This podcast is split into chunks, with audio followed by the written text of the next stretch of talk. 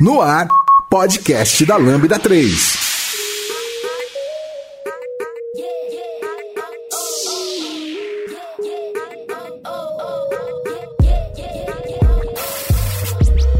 Oi, eu sou o Lucas Teles e esse é o podcast da Lambda 3. E hoje vamos falar sobre React Native. Aqui comigo estão Caio, Luísa. Não esqueça de dar 5 estrelas no nosso iTunes, porque ajuda a colocar o podcast em destaque. Também pode seguir a gente no Spotify, estamos lá. E não deixe de comentar esse episódio no post do blog, em nosso Facebook, SoundCloud e também no Twitter. Ou se preferir, mande um e-mail pra gente no podcast.lambda3.com.br. Você vai ouvir mais um podcast da Lambda 3. Continue acompanhando nossos podcasts e tenha acesso a conteúdos sobre tecnologias, diversidade e cultura. A Lambda 3 é uma consultoria de tecnologia que busca desenvolver software e inovar na comunicação, no relacionamento entre as pessoas que trabalham e compartilhar conhecimento sempre. Saiba mais no site lambda3.com.br.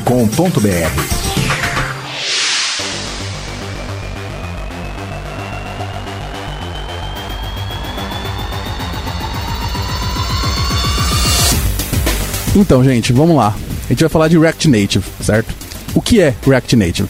Eu acho que é bacana a gente é, comentar, né, como, como que é o desenvolvimento nativo, né, pra gente chegar no React Native. Que, assim, desenvolver nativo sempre foi um negócio muito caro, né, porque a gente precisa manter um desenvolvedor para cada uma das plataformas, né, das três, hoje duas, né, que uma sumiu. E o React Native vem como uma das, uma das soluções, né, para tentar resolver esse problema, né, tentar trazer uma solução aí. É, ele é legal, ele promete é, você desenvolver uma vez só. É, é na propaganda dele, né? Ele se vende como você não precisa ter conhecimento nativo para desenvolver.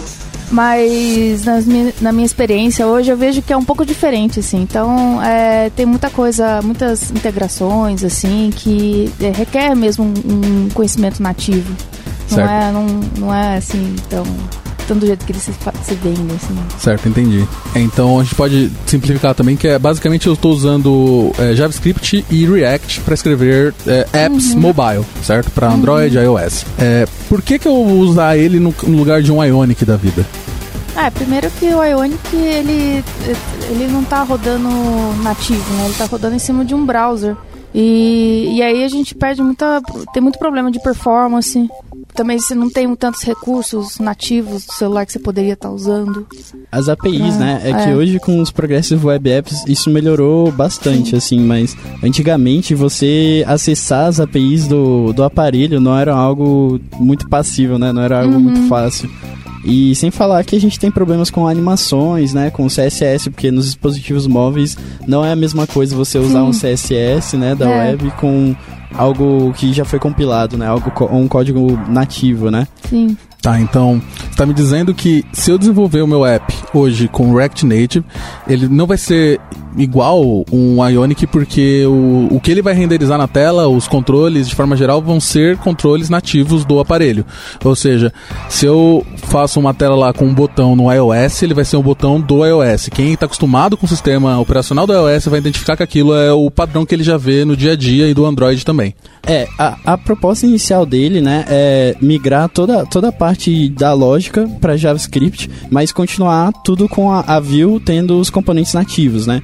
Então você tem exatamente como você falou, é, os botões, né, nativos, todas as partes da Vue nativo, tanto a gente tem é, as mesmas coisas que a gente tem nativo Stack Layout e tal, a gente tem no implementado, né, no React Native, e a ideia mesma é só a gente não ter que aprender a usar Swift, né, ou aprender uma nova linguagem tipo é, Kotlin ou Java para criar a lógica do componente, né? Mas eu acho que a parte da Vue, como a Luísa comentou, ainda é um, um passo que a gente tem que aprender, né? Ainda é algo que a gente precisa evoluir para começar a desenvolver esses aplicativos.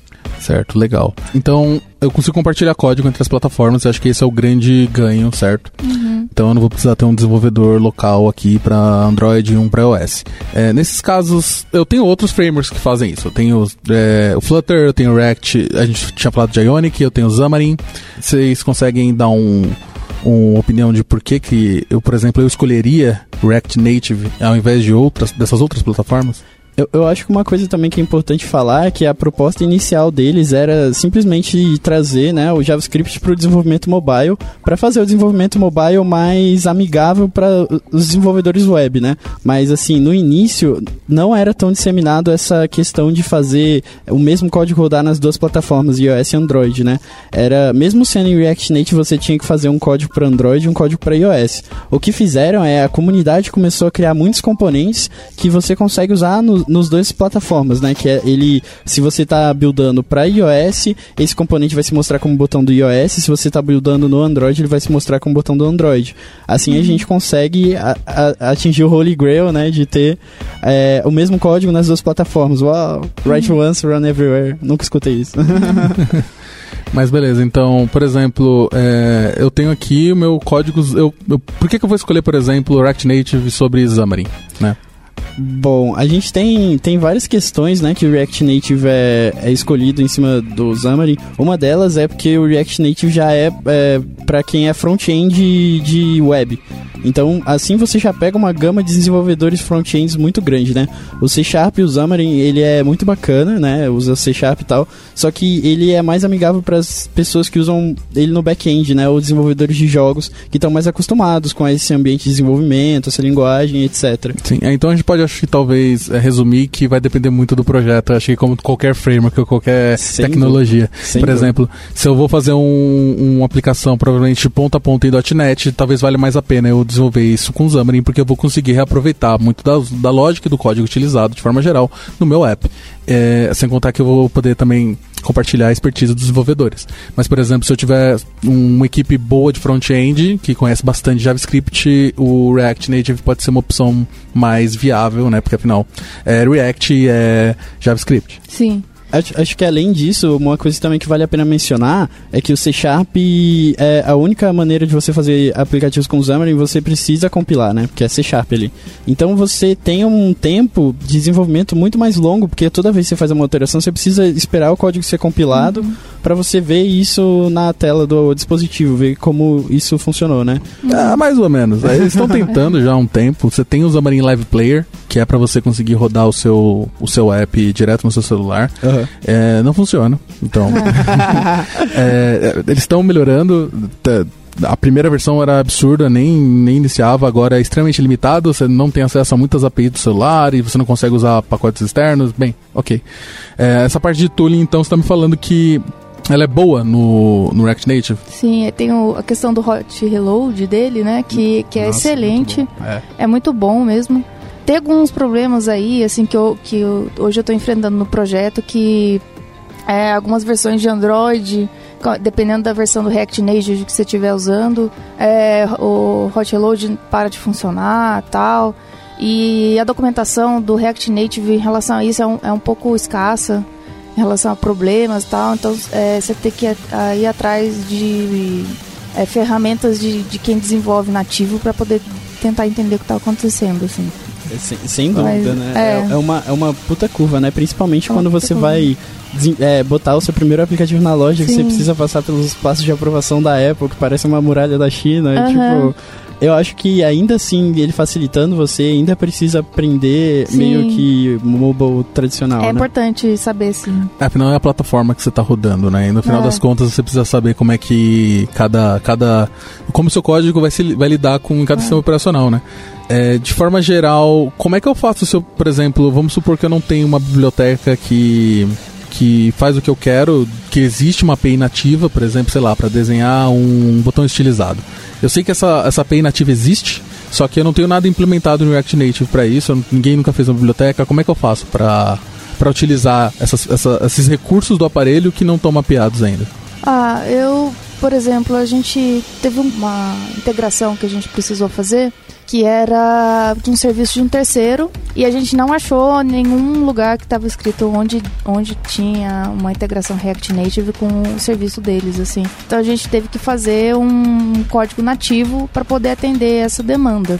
Entendi. Então você então, literalmente teve que fazer um código, código Java Kotlin ou é, um Swift é, Objective-C. E, e, é muito complicado essa integração?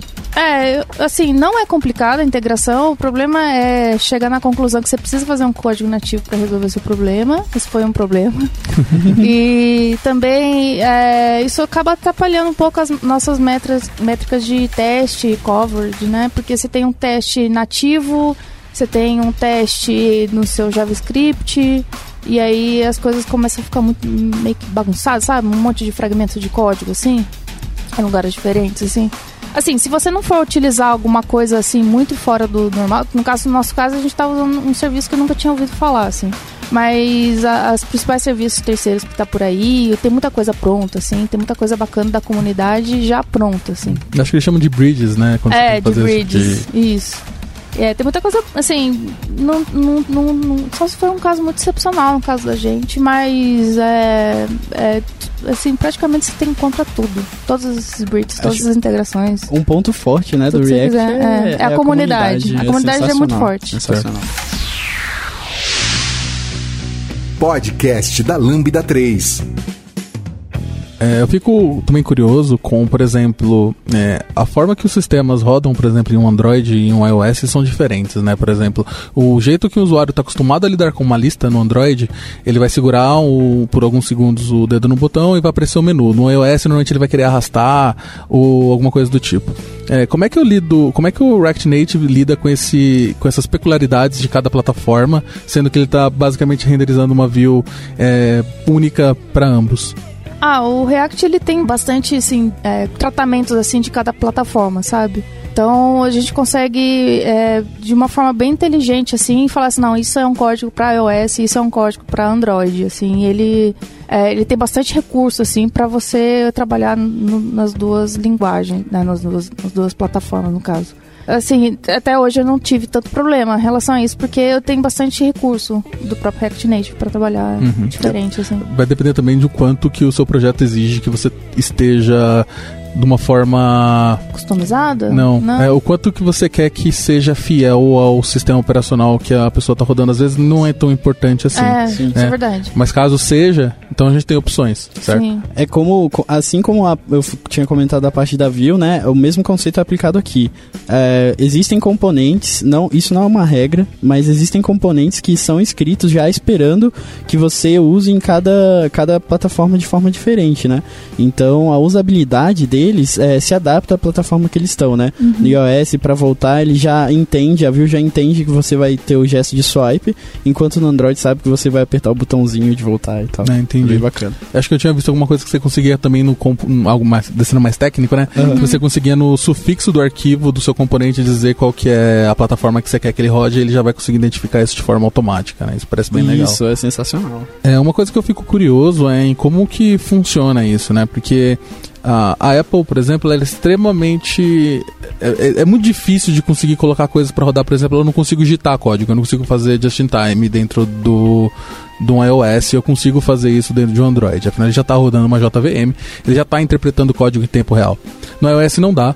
É, no Xamarin, é, por causa disso, eles têm que, ele gera um código AOT, então ele gera compilado já o mono e tudo que precisa para rodar.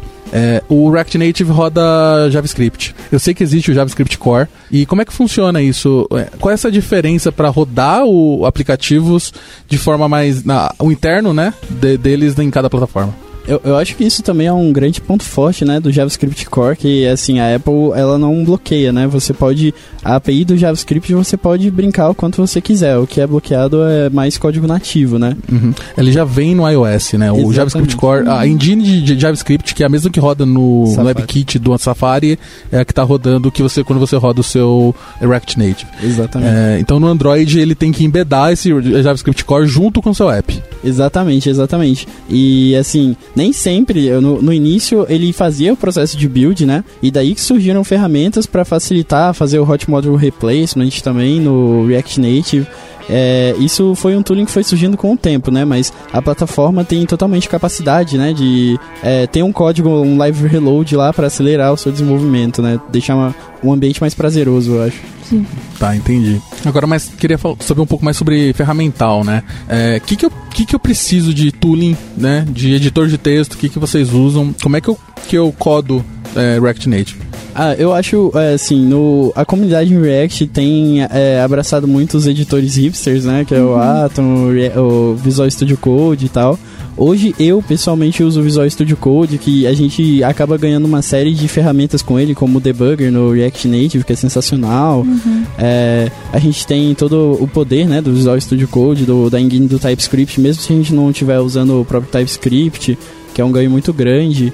E eu, eu acho, acho que tem alguma outra ferramenta que Não, eu uso o Visual Studio Code também. você... é. Sensacional, Então, sensacional. se eu tiver Node, NPM, Visual Studio Code, eu já consigo agora começar a criar meu app. Correr pra braço, É, tirando o é, não, precisa fazer todo aquele tooling também de desenvolvimento nativo, né?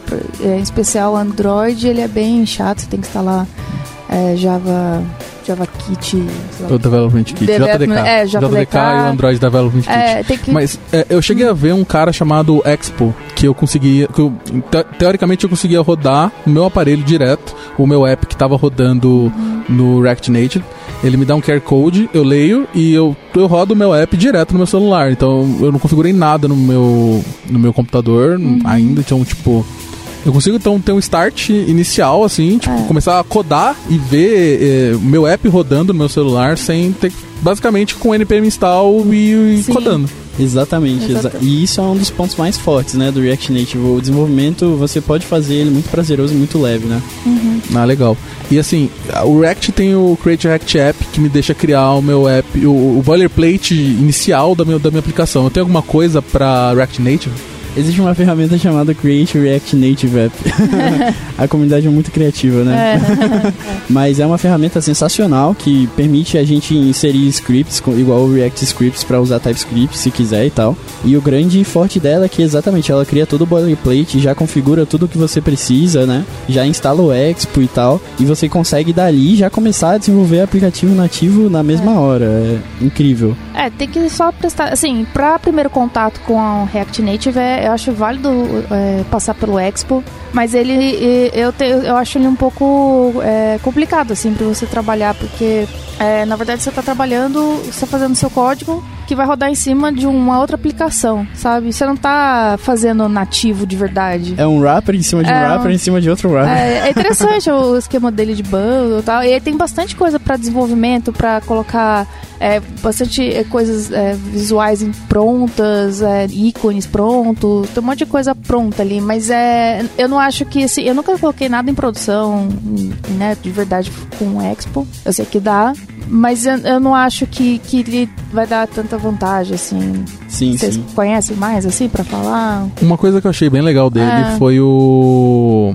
Eu acho que se você tem um gesto que você faz lá, não sei se é um toque com três dedos, alguma coisa assim. Sacudir o aparelho. Sacudir o aparelho, pode crer. Uhum. E aí ele me dava algumas opções e eu conseguia atachar meu debugger do Chrome direto no meu aplicação que tá rodando no meu celular via rede. E ele me dava ainda a aba de React do meu, do meu Chrome pra, e, pra eu conseguir inspecionar, por exemplo, a árvore do DOM do, do React que tá rodando no aparelho. Isso eu achei, tipo, é meio mind blowing, assim, achei bem legal. Total. E a integração também com os simuladores da própria máquina. Ele tem uma integração que você consegue, por um shortcut, já atualizar toda a aplicação quando dá algum erro. Uhum. Que, assim, essas ferramentas, toda ferramenta mágica costuma ter um caveat, né? E o caveat dessa é que, tipo, ela dá uns erros, às vezes, que a culpa não é sua. Mas como a ferramenta faz muita coisa, às vezes ela meio que se perde. É uma ferramenta que ainda está em desenvolvimento e tal.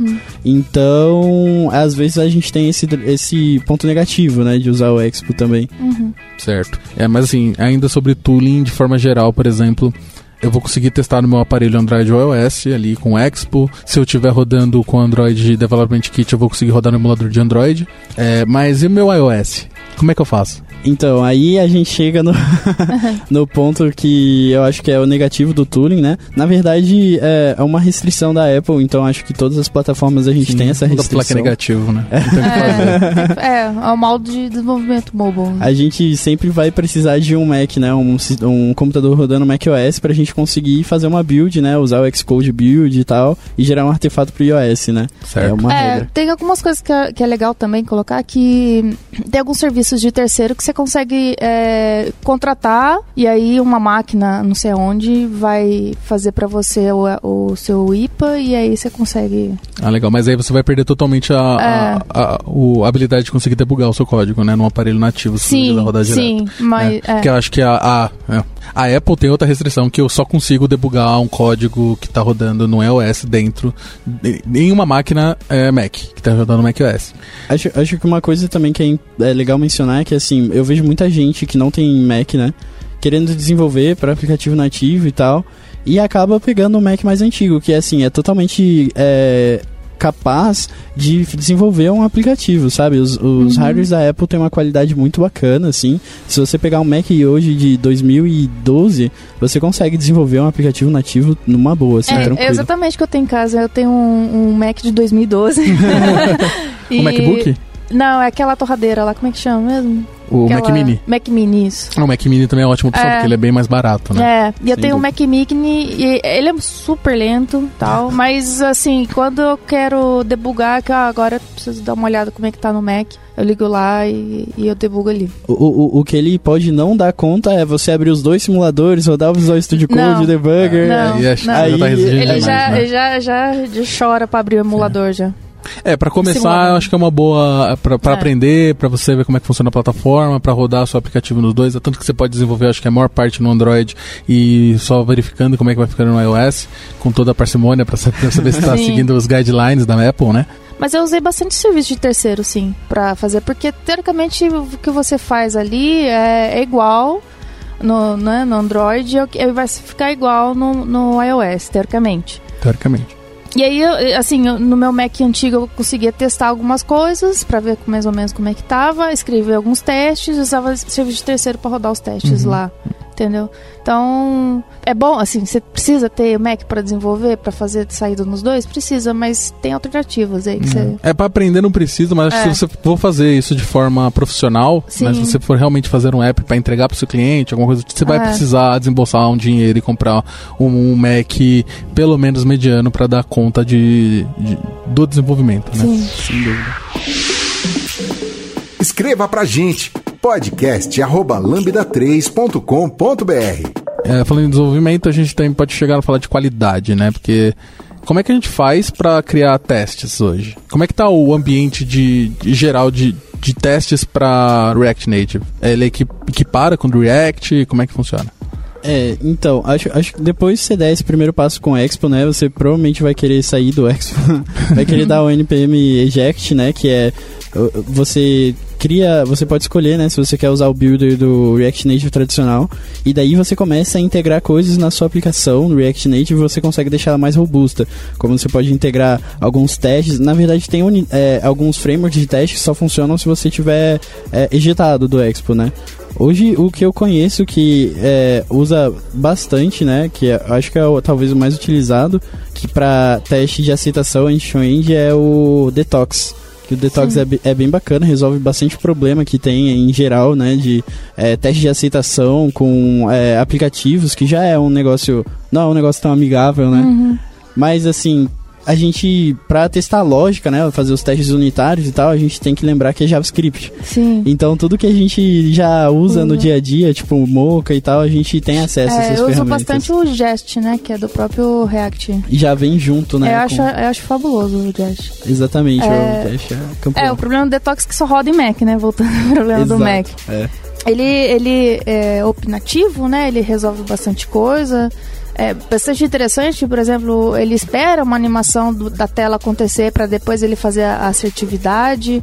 É, tem bastante coisa que ele faz, resolve sozinho ali, mas só roda em Mac. Então a gente teve também problema porque só rodava em Mac e não é todo mundo da equipe que tem Mac. Uhum, uhum. Aí, ah, aí passou por outro problema também. Por, tá, isso está na própria documentação do React. Assim, não é possível você colocar ID no, nos elementos na, no React Sim. Native né? Pelo React Native você não consegue colocar ID nos elementos.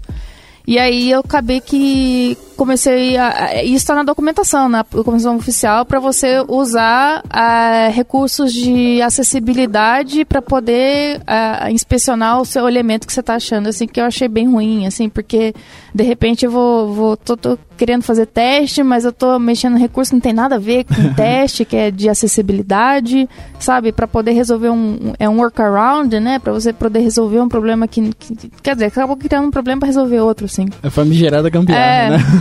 É, esse Detox, ele é uma ferramenta ela é es- específica para React Native ou ela é genérica? É, é, Ela é específica, né? É, específico React Native, eu acredito que sim. É voltada, É. até onde eu sei, ela é voltada pro React Native, né? E o que a gente consegue é integrar outras com outras ferramentas, né? Outros runtimes, por exemplo, eu, eu, se eu não me engano, ele integra com Mocha. E daí a gente consegue rodar todos os nossos testes de detox no, no resto do tooling, né? De Uhum. JavaScript. Tá, ele vai, ele vai servir mais como uma ferramenta para mim conseguir controlar a tela, ver como é que tô navegando e Exatamente. aí os assertions e, e o como vai rodar o teste. Aí eu vou precisar de um Jest, um Mocha, um Jasmine, alguma coisa do tipo, né? É, tem outro cara que eu acho legal, eu não sei. Eu sei que ele funciona. Eu já usei com o Xamarin. Eu sei que ele funciona para qualquer aplicação mobile que esteja funcionando, que é o Xamarin UI Test. Ele é bem legal, ele realmente simu- ele serve para qualquer coisa porque ele literalmente simula o que você tá acessando a tela. Eu não sei se já, já chegaram a mexer ou ver se funciona, como é que funciona com o React Native. Nunca, nunca mexi, mas fiquei interessado. É, fica a dica, é bem legal, né? Ele funciona com qualquer framework mobile, então ele é agnóstico de plataforma, eu acho isso uma coisa muito positiva, né? Você vai falar, beleza, me dá o botão Xablau e clica nele. E aí você navega dessa forma. Bem, então a gente tem testes e como é que eu faço pra colocar meus, meus apps na loja? A partir do vai lá, eu codei, aprendi React Native, fiz lá a minha aplicação. Eu quero, eu quero poder colocar a minha aplicação na loja, né? Afinal, esse é o objetivo. Como é que eu faço isso? É, é- é aqui que as coisas param de ser mágicas. É, bom, a gente tem né, sempre os processos de cada um dos, dos distribuidores, né? No Google é um pouco mais tranquilo, porque a gente pode... É fácil, né? Você vai precisar de uma conta de desenvolvedor, mas é, eu não lembro quanto que tá pra você ter uma conta de desenvolvedor hoje. Na Apple? Na Apple, não, 90... no Google. Ah, No no, Google... Google- Não, é de graça. Não, você De tem graça. que pagar. Ah, é? Você tem que pagar uma vez. É, é Eu um- acho- era, acho que eu não era lembro do valor. 30, ah, não era coisa caro, de 30 dólares. Eu lembro que na época que eu fiz, eu paguei em média uns 100 reais. E é perpétuo. Você só precisa pagar uma vez pra você começar a publicar aplicativos na loja. E- Ah, eu achei que era só pra Apple que tinha isso daí, não é? Ou É, mudou da- recente? Não, é- já faz um tempo. É? É, o da Apple, ela te cobra anual. E esse é o, Hum. é o, é o X. Entendi. O, o, o Google é bom porque assim, a gente tem uma interface muito amigável lá, né, Pra quem tá botando o aplicativo na loja, assim, se você tá numa empresa e quiser pegar, tipo, a pessoa de marketing pra fazer todo esse trabalho de anunciar o aplicativo, ela é totalmente capaz, sabe, de chegar, mexer, configurar nas coisas, colocar as imagens, é muito bacana. Agora na Apple, que é, é um pouco mais embaixo também, porque eles pedem uma licença de desenvolvedor que custa, se eu não me engano, são 199 dólares, né? Ou 100 dólares. Hum, Não me lembro não o valor Eu exato. acho que é 100, mas é, também não, não me lembro agora, não me recordo. Bom, mas é, é um valor expressivo, né? Para quem tá, para quem é desenvolvedor é, autônomo, é, acaba é, esbarrando nisso como um problema, né? Mas normalmente para as empresas costuma ter uma conta já para empresa, enfim. E daí entra a, a Apple tem um processo bem rígido de aprovação, né? Eles Sim. eles veem o seu aplicativo, vê se você não tá fazendo nada de anormal, né? Eles têm uma equipe que é, vai é, abrir o seu aplicativo mesmo, né? Navegar, é, tentar ver como é que tá a usabilidade e tal.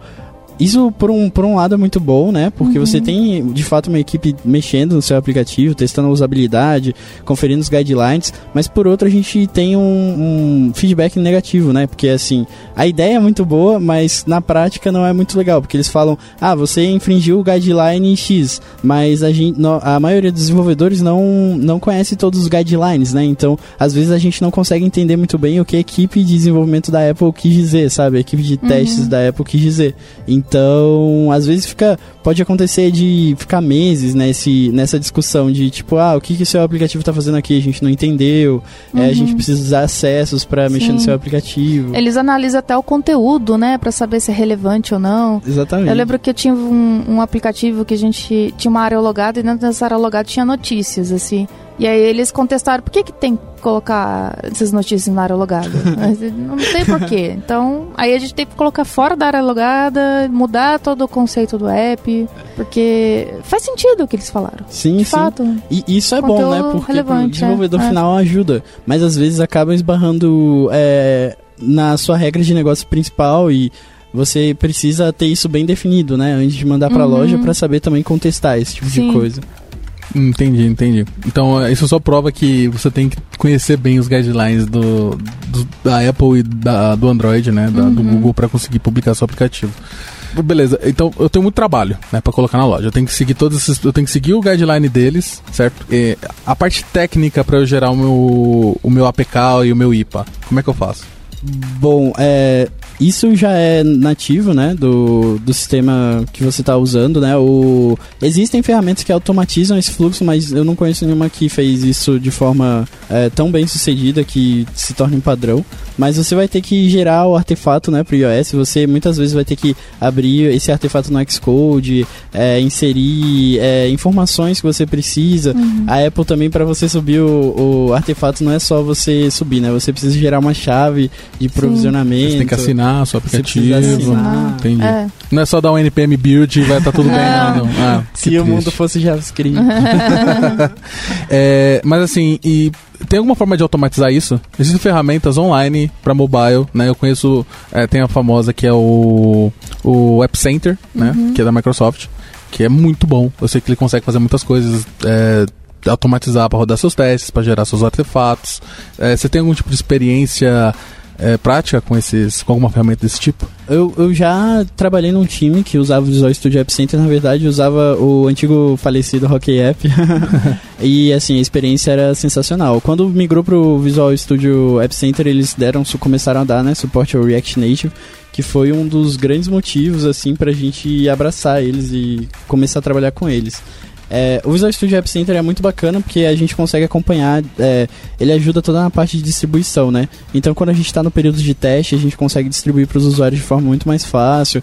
A gente não precisa tipo, colocar ele nos test flights, que é o aplicativo da Apple que distribui as betas e tal, enfim. Ele facilita bastante o processo de distribuição, né? Uhum. Existem alguns outros, eu não sei se o App Center tem isso, mas existem uns distribuidores que também colocam um, um artefato no seu, no seu binário que permitem o usuário final é, gerar. É, te dar informações sobre o que está acontecendo, né? Então, por exemplo, se o usuário passou por algum tipo de bug, é, se ele sacudir o aparelho ou fizer algum gesto, é, aparece toda uma tela interativa para o usuário tirar um print, né? Desenhar Sim, na tela. desenhar, colocar um comentário. É bem interessante, assim. Isso Ah, é legal. sensacional. E vem direto pro nosso e-mail. né? Exatamente. E aí A gente, a gente consegue até atribuir o webhook direto a, sei lá, um, um card no Trello. E daí, tipo, o cara abre bug e aparece na hora ali. Ah, Sim. pô, qual que é o. Sabe dizer qual que é o nome da. A última ferramenta que eu usei isso e era muito bacana foi o Bodybuild. Uhum. Mas eu, eu usei ela principalmente porque a gente estava desenvolvendo com o Native Script. Uhum. É, mas para React Native eu não consigo me lembrar de nenhuma agora que faça isso. Mas acredito que não seja Hum. difícil achar, não. Acho que talvez o mesmo faça. né? O Bodybuild é... Bodybuild já. É, o mesmo levando em consideração que ele vai rodar nativo, né? Sim. Provavelmente ele deve seguir o mesmo, o mesmo fluxo. Aham. Uhum. É, o App Center realmente ele é muito bom. Eu sei, eu sei que ele te dá muitas estatísticas também sobre o uso do seu app, Sim. sobre o quantos deu problema, quantas pessoas estão desinstalando, instalando, é maravilhoso. Ele, é- ele tem um tempo de build gratuito, que agora eu não lembro, acho que é uma hora que você tem gratuita por mês, o que dependendo pode ser é bastante Uhum. coisa, né? Se você estiver Uhum. começando ou tiver um app seu, é, vai dar conta com certeza. Então vale a pena dar uma olhada. Eu acho que o App Center é um é um, um- uma ferramenta que é muito pouco explorada ainda de forma geral no mercado, principalmente no Brasil. Sem dúvida, sem dúvida. Você ouve podcast da Lambda 3. A gente sabe que tivemos uma polêmica, né? Tan. Grande um tempo atrás aí, que uma das empresas que era a maior referência em. É uma das maiores referências em React e React Native, falou que não ia usar mais, certo? Que é o Airbnb. O que, que vocês têm a dizer sobre isso? É, eu, eu, ente- eu li o texto, né, um pedaço dele, eu gostei bastante, assim, deles falarem de, desse tipo de coisa abertamente, principalmente porque eles criaram muito do que a gente tem hoje no React Uhum. Native, né, eles, Sim. eles evol- inv- é, evoluíram muito a comunidade em geral. Eu entendo porque, assim, a proposta do React Native é você é, desenvolver aplicativos com JavaScript de forma rápida e tal, mas em nenhum momento ele garante que você vai ter a mesma qualidade, né, de um aplicativo totalmente nativo. Pensa que toda vez a gente vai ter é, um código lá que não vai ser nativo, né? A gente vai ter, tipo, CSS que eles transformam, mas sempre tem um processo de transformação e Uhum. tal. A gente não está desenvolvendo nas ideias do, do vendor, então a gente não tem é, todo o poder que quem está desenvolvendo nativo tem, né? A gente às vezes tem que parar, desenvolver um wrapper, é, coisas como é, CoreML, que né, do iOS, eu não sei como está o uso disso, né? No React Native, eu acredito que não seja algo tão simples. Uhum. É, APIs também que a gente tem para Argumented Reality não são tão possíveis assim com React Native. Então, eu hoje vejo o React Native como um grande facilitador.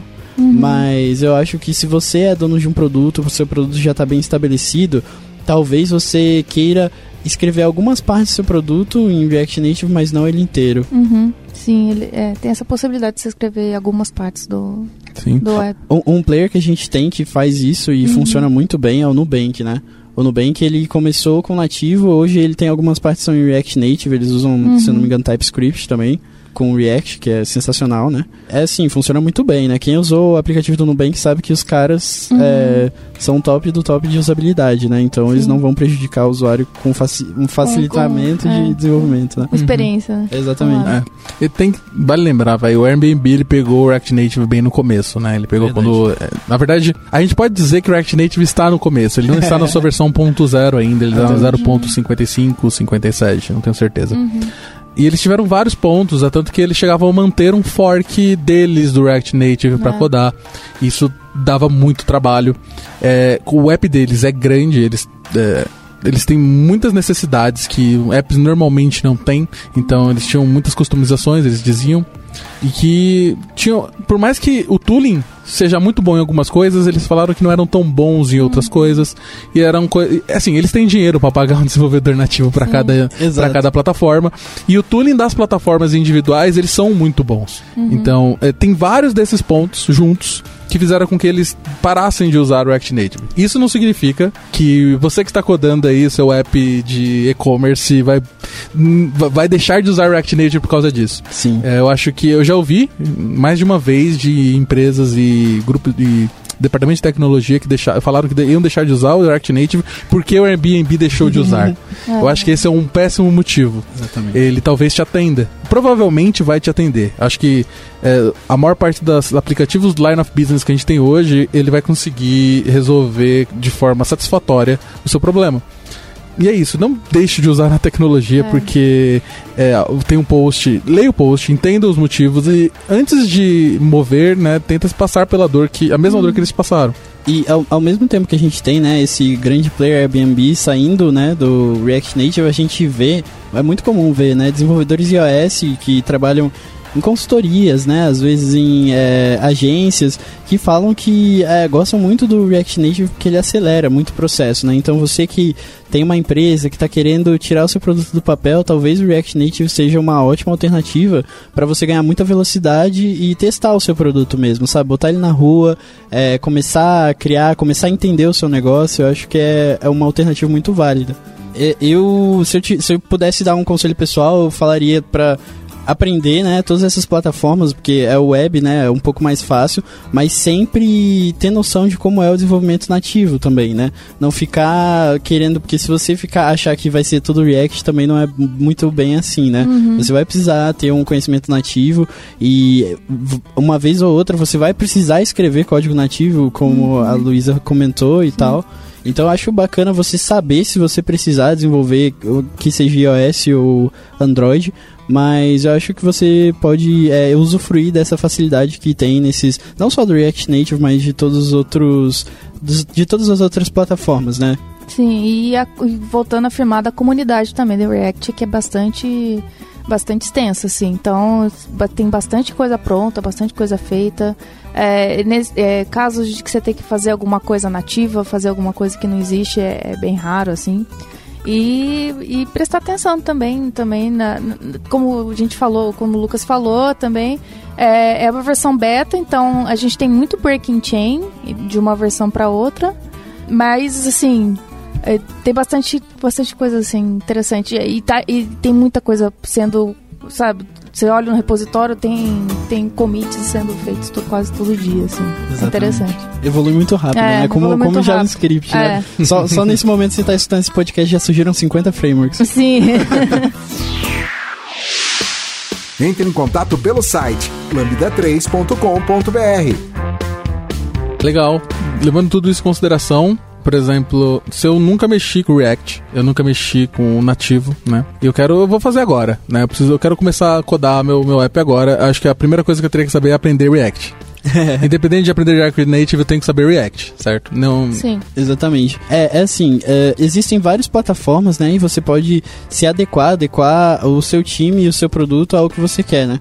Se você tem mais experiência com web, você pode usar algo mais parecido com Native Script puro, que é só JavaScript. É, você pode usar é, Angular se você quiser, Vue se você quiser também com Native Script. Só que tem é, o negócio, né? A comunidade das outras é, plataformas não são tão grandes quanto a do React Native. Então, é, um grande forte é sempre Uhum. a comunidade. É, eu acho que o primeiro passo é, é isso, você entrar no site do React Web, é, aprender o React, porque ele tem uma quebra de paradigma muito grande, né? Uhum. De, do JSX e etc. A documentação do React é muito boa, na minha Sim. opinião, assim, é sensacional. É um dos motivos, acho, dele ser campeão de mercado, Uhum. é a documentação. E acho que depois, se você pegar o guide lá básico, montar uma aplicação web, acho que você já pode abrir o site do Native Script e começar a hackear o Native Script, assim. Começar a montar suas primeiras apps. No próprio site do Native Script eles têm um guia de todos os componentes que eles têm, né, já prontos na própria plataforma para você usar, que você pode começar, você pode fazer muitas coisas. Eu conheço aplicações imensas que foram feitas só com os componentes nativos, né, do, do React Native. Então, acho, acho que tem muito a ser explorado, mas com, é, com 20 você consegue resolver 80% dos problemas. Sim.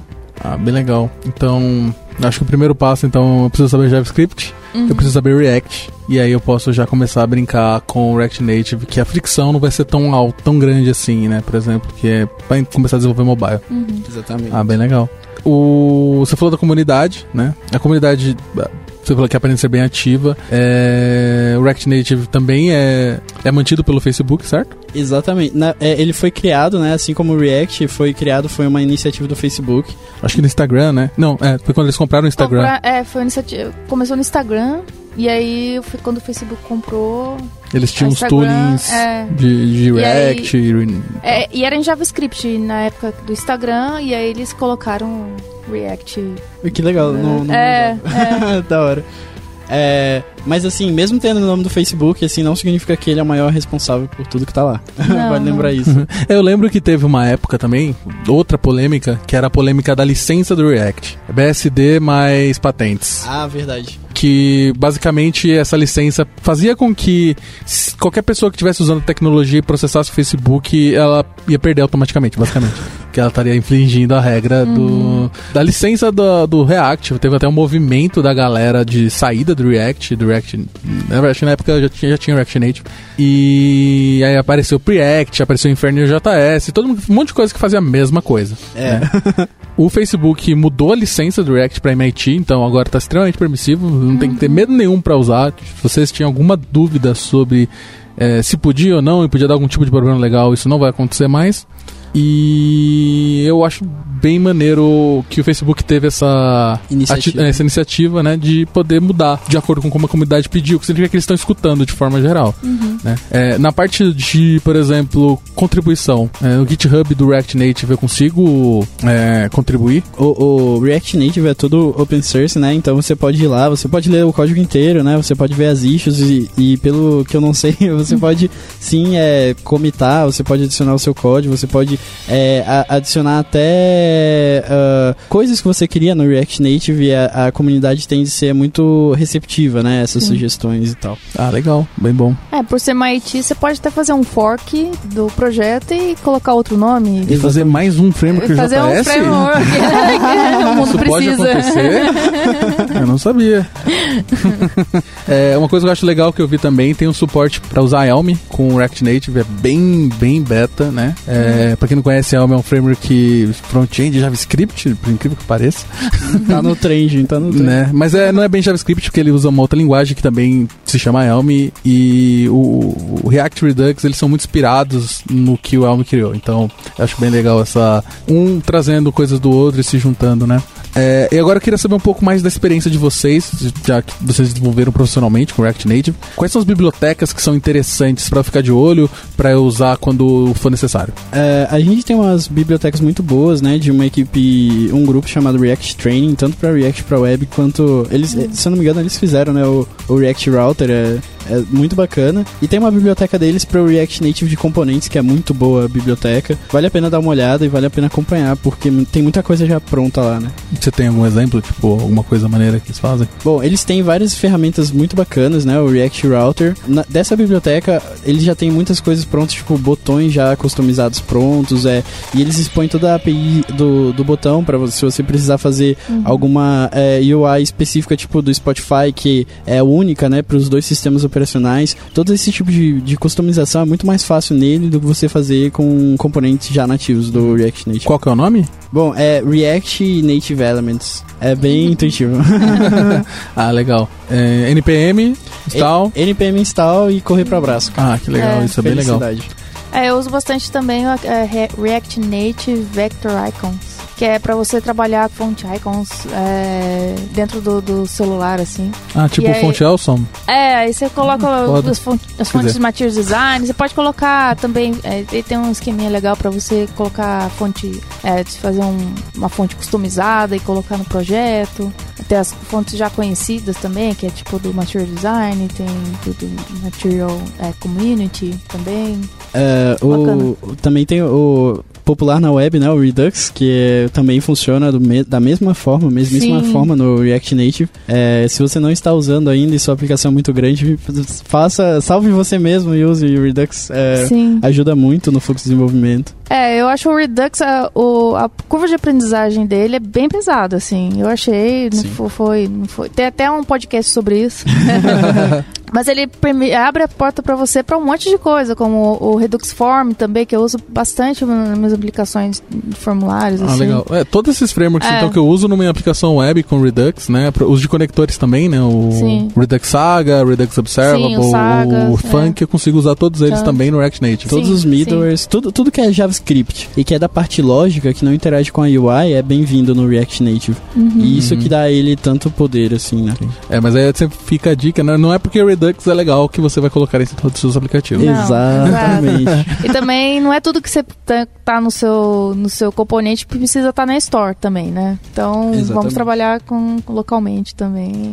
É, com parcimônia, né? É. Vamos olhar aí as boas Moderação. práticas. Né? Então, é, Redux ele não faz parte do React, você não precisa usar ele sempre. Identifique que você precisa dessa necessidade antes de, de aplicar. Agora, para você que está surfando na curva do hype, pasmem os senhores um framework chamado Apollo. É, é uma das nossa, é genial. É uma, na verdade não é um framework, é uma lib, né? E é uma uhum. lib muito boa, é feita pela galera do Que também é uma comunidade, tem uma comunidade muito bacana. E ele cuida de toda, toda a gestão de estado da sua aplicação, que o Redux faria. E ele também faz todas as suas queries de GraphQL. Então, se você está usando um endpoint que é GraphQL e não REST, é, você pode usar ele e ele toma conta de um monte de coisa para você, incluindo cache. Ele carrega todos os dados para você, né? Ele mostra quando os dados não estão carregados na aplicação ainda, ele mostra uma telinha lá, né, que simula os dados carregando, sabe, para o usuário ter um, uma visão antes, né, do, do desenho principal na tela. Então, assim, ele cuida de muitos problemas da que a gente tem, né, no desenvolvimento.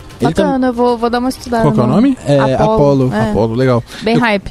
Eu conheci um cara também que se chama Unstated. Unstated. Não conheço. Ele também é um soft redux, digamos. Uhum. Ele é bem legal. Ele lembra um pouco a forma como a Context API do React funciona, certo? Para você conseguir literalmente compartilhar o, em, em, uma árvore de, de componentes um estado. Uhum. Ele é bem legal.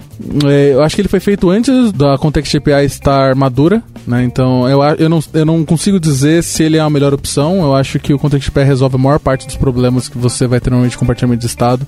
E acho que você tem que olhar para isso antes de resolver colocar uma biblioteca externa, ainda mais como um Redux ou um, qualquer um desses caras que vão adicionar complexidade, vão, vão adicionar boilerplate no seu código, no seu, no seu projeto de forma geral. Um outro cara que eu acho bem legal, que é um, que é um substituto do Redux Forms, que se chama Formic. Ah, sim, é sensacional com isso. O Formic é, é muito interessante porque ele cuida toda, toda a parte né, do formulário, porque gestão de formulário não é algo Hum, muito não é bacana. trivial, é. acho, que, acho que ninguém gosta de fazer, né? É um negócio da trabalho e, tipo, é repetido. Você não quer fazer isso várias vezes, né? E o Formic já resolve muitos problemas de formulário pra você, te dá uma API mais amigável, né? Pra você usar o formulário, mais reativo até também. Uhum, Ele parte do pressuposto que você não precisa guardar seu formulário inteiro na Store, né? Talvez essa não seja. E principalmente todas as ações, né? Se você está usando o Redux Forms, quando você digita um caractere no text box, ele vai atualizar o seu estado para aquele cara de tudo. Vai ter uma ação para key up, uma para key down. E é. Talvez. Pode, pode ser um pouco problemático dependendo de como você está gerenciando sua aplicação. Em quesito de performance. Outra, outra biblioteca também bacana que eu uso tanto na web e recomendo muito pro mobile é o Ent, Ent Design. É uma biblioteca de componentes bem é, completa também, deixa você desenvolver muito rápido. É, eu acho que uma coisa também que é bacana a gente mencionar é do as, aqueles que tentaram, mas nunca conseguiram escrever um código para várias é, plataformas diferentes, né? É, a gente tem aí, eu já, eu já vi alguns projetos, né, da galera tentar compartilhar o código do React Native com React para web. É possível, é, eu não sei até que ponto vale a pena fazer esse tipo de coisa, mas é assim, funciona, né? Pensando que sua view é, vai ser uma coisa e sua lógica vai ser outra, apartando né, essas duas coisas, você consegue sim compartilhar código do React para web tendo o mesmo projeto, né? O React para web e o React Native. Meu, vai dar, vai ficar uma, acaba ficando uma aplicação meio monstra, né? Porque você tem muita coisa lá dentro. É, alguém me disse que eu conseguia até portar aplicações React Native para, por exemplo, é, Windows 10. Também para, por exemplo, web, que é que você tinha falado, né? É comum? É, eu, eu não, nunca vi, mas parece ser bem promissor, faz, faz sentido, sim. Mas eu nunca mexi com nada parecido. É como o código, o seu código de forma geral é agnóstico de plataforma, que, né, o que a gente ouviu aqui não é necessariamente assim, a gente vai Aham. ter vários, vários ifs, né, pra definir, ah não, se for iOS faz isso, se for Android faz aquilo. A parte de estilização, você tinha falado que você usa CSS, né? Exatamente. É, a gente usa, escreve como se fosse um CSS, né? Mas vale a pena lembrar que isso vai é, ser transformado em algo que o código, a view nativo entenda, né? A gente tem implementações muito poderosas do Flexbox, é, tanto é o meu favorito, é o que eu sempre uso para desenvolver aplicativos nativos, assim, porque é básico. Você consegue fazer muita coisa e a API já tá bem madura, assim, por incrível que pareça, eles mapearam o Flexbox de forma muito intuitiva. Porque isso, é, esse negócio da estilização costuma ser uma barreira muito grande, né, pro desenvolvedor web. Porque no aplicativo, quando a gente desenvolve aplicativos, a gente tem vários tipos de layout, stack layout, grid layout e tal, e a galera acaba se embananando nisso, é, porque é, não é o mesmo, a mesma forma de se fazer código responsivo, né, é, é meio um pouco mais complicado. E daí o Flexbox no React Native costuma ajudar muito nisso, né. Também tem outras plataformas que tem o Flexbox, então se você não sabe CSS e está procurando algo, eu recomendo fortemente, é, aprenda Flexbox que você vai conseguir fazer muita coisa com ele. Ah, eu até achei interessante porque tem algumas ferramentas aí de para você gerar interface, sabe, de UX, Aham. que já tá exportando para aplicativo com React Native, porque Não funciona. não, não funciona. Fica horroroso. É, Ele fica- coloca tudo estático. É, tudo Você posição você- é, absoluta. Posição assim. absoluta, É. você não vai conseguir. é, hum, nunca funcionou, É né? que, que- Tem de 20 anos a galera tentando fazer isso acho- pra web e nunca deu certo, né? Não. Então, é. É, não funciona, mas assim, acho que abriu um precedente aí, né? Como ficou bastante flexível as coisas. Ficou flex. É, Ah, Flexbox. é, ficou flexível, assim, eu achei, achei interessante também. Uma coisa bacana também pra se mencionar é que assim o Airbnb, né, como a gente falou, um grande contribuidor, ele criou uma maneira, um plugin pro para grande plataforma, né, de é, UX chamada Sketch, é, que você pode escrever os códigos do o- os wireframes do, do Sketch com o código React. Então você consegue fazer muito muito bacana isso, né? Você consegue desenvolver de uma forma, você consegue fazer o design, né, de uma forma mais amigável. Você não precisa é, gastar tanto tempo ali, né? Claro que você vai precisar aprender React, né? Você como UX vai precisar saber um pouco pouco de React, um pouco de web, mas eu acho que é uma alternativa totalmente válida, assim, vai ajudar o seu time, né? Pensa que uma vez que seu time for tentar implementar aquele componente, você já meio que implementou ali, então acelera bastante. Foi uma das táticas do Airbnb, né? Uhum. Ah, bem legal isso. Então, beleza, gente, é isso. React Native é basicamente React para celular. acho que vale a pena. É, espero que vocês tenham ficado curiosos e queiram dar um, e queiram experimentar, né? Porque pelo que a gente viu, não é algo muito complicado da gente ingressar, começar a brincar. Bom, qual, qualquer dúvida, se vocês estiverem brincando com a plataforma e se aventurarem, qualquer coisa pode dar um toque lá no Twitter. É, a gente tá sempre muito aberto para ajudar, né? E encorajo, assim, todo mundo que sempre quis desenvolver aplicativo, mas está brincando com Progressive Web Apps, que quer, quer fazer aquele aplicativo que seja, às vezes, não para vender, mas para mostrar pro, pro pai, pra mãe, para resolver um problema que você mesmo tenha. Cara, tenta brincar com React Native, sabe? Tenta fazer alguma coisa, tirar do uhum. papel que você não vai se arrepender, assim. É um negócio muito prazeroso até de se trabalhar. É isso. Uhum. Então é isso, então. Valeu! Valeu! Gente. Falou!